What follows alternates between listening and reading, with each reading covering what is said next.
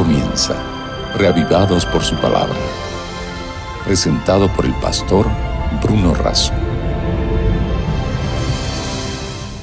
Hola amigos, qué bueno es estar juntos para en las primeras horas de cada día encontrarnos con la palabra de Dios, con su mensaje, con sus promesas y con ese pan que puede alimentar nuestra vida. Reavivados por su palabra es una propuesta diaria para leer sistemáticamente, reflexionar, meditar sobre un capítulo de la Biblia día tras día hasta completar la lectura de toda la Sagrada Escritura. Hoy nos dedicamos a Primera de Crónicas, capítulo 15, pero antes vamos a pedir la bendición de Dios en esta plegaria. Padre nuestro que estás en los cielos, te pedimos que el mismo Espíritu que inspiró a quienes escribieron nos inspire al leer y podamos obtener el beneficio y el propósito por el cual tú nos has enviado tu palabra. Te lo pido y agradezco en el nombre de Jesús. Amén. En Primera de Crónicas, capítulo 15, nos encontramos con el traslado del arca a Jerusalén. El arca era el utensilio especial donde estaba concentrado o guardado la tabla de la ley de Dios, los mandamientos de Dios, por lo tanto expresaban la voluntad de Dios y la soberanía del Señor. En los primeros versículos dice que David hizo casas para sí, pero arregló un lugar especial para el arca de Dios y le levantó una tienda. Entonces dijo David, el arca de Dios no debe ser llevada sino por los levitas, porque a ellos ha elegido Jehová para que lleven el arca y les sirvan perpetuamente. Es decir, que él estaba escogiendo un grupo especial de personas, los levitas, sacerdotes, ministros, líderes religiosos, para que cuiden del arca, para que cuiden de los mandamientos, de la palabra de Dios, y para que se dediquen exclusivamente a esa tarea por siempre. El liderazgo espiritual es, nos compromete en la totalidad de la persona y en la totalidad del tiempo. Quienes hemos sido llamados por Dios para ser ministros, líderes, pastores, religiosos, estamos comprometidos a dedicarnos de lleno a aquello que Dios nos ha llamado. Pero todos somos llamados por Dios a ejercer una vivencia religiosa y un liderazgo religioso en el seno de nuestra familia, de nuestra comunidad o en el espacio donde nos movemos. Esa entrega requiere compromiso y requiere responsabilidad.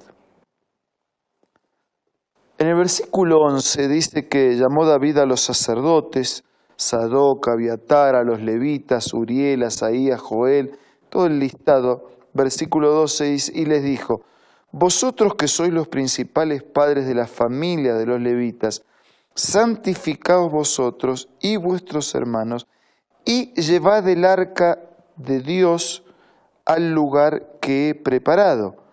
Pues por no haberlo hecho así vosotros la primera vez, Jehová nuestro Dios nos quebrantó por cuanto no le buscamos según su ordenanza.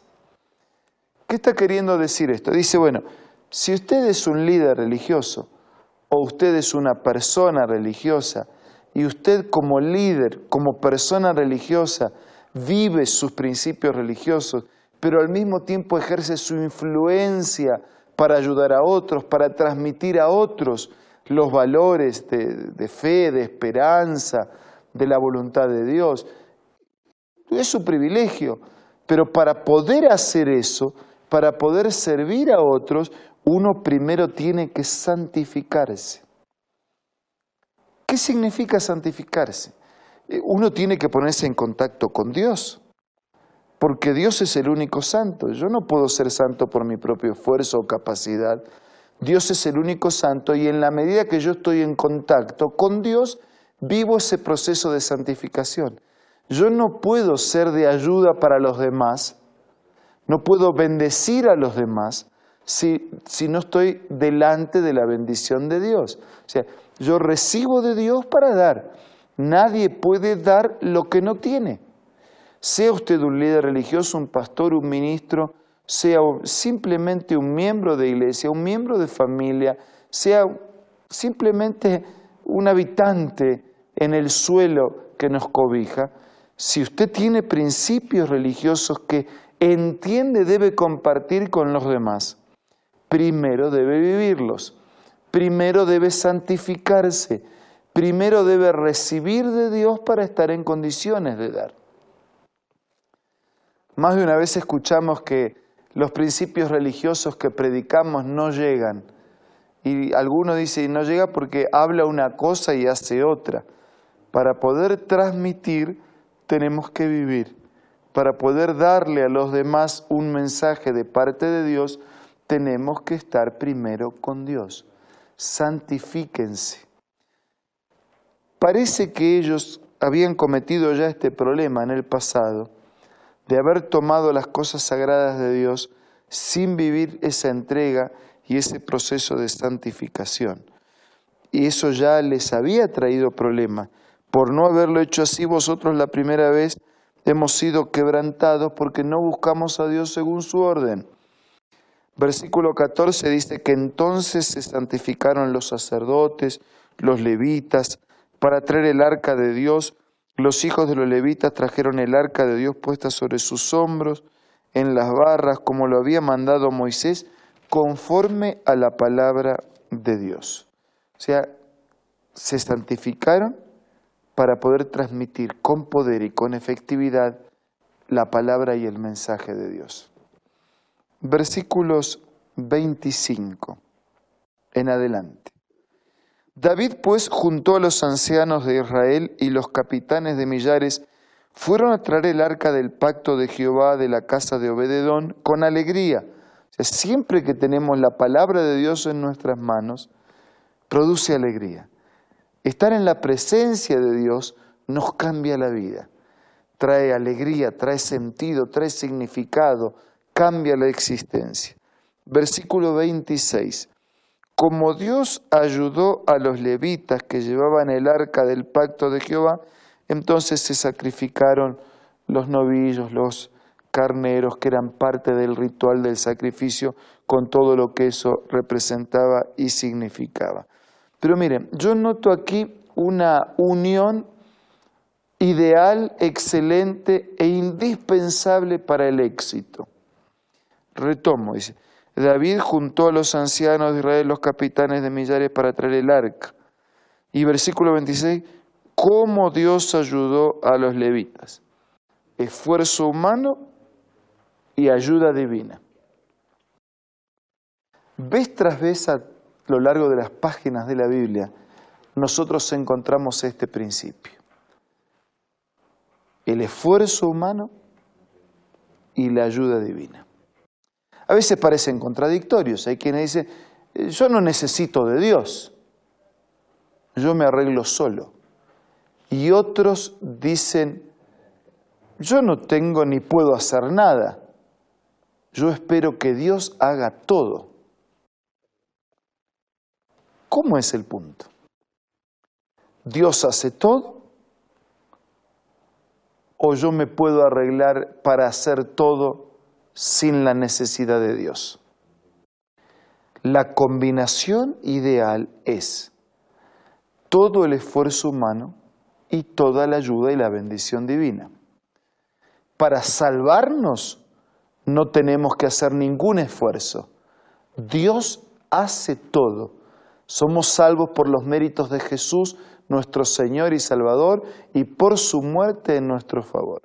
Pero para enfrentar las luchas de cada día, nosotros tenemos que hacer nuestro esfuerzo, hacer como que todo dependiera de nosotros, pero al mismo tiempo esperar como que todo depende de Dios. Esta es la combinación ideal. El máximo esfuerzo humano y la máxima participación y presencia de Dios. No sé cuáles son sus problemas, sus luchas, sus cargas, pero lo invito a seguir este ideal bíblico. Haga todo lo que esté a su alcance y espere el todo de la intervención de Dios.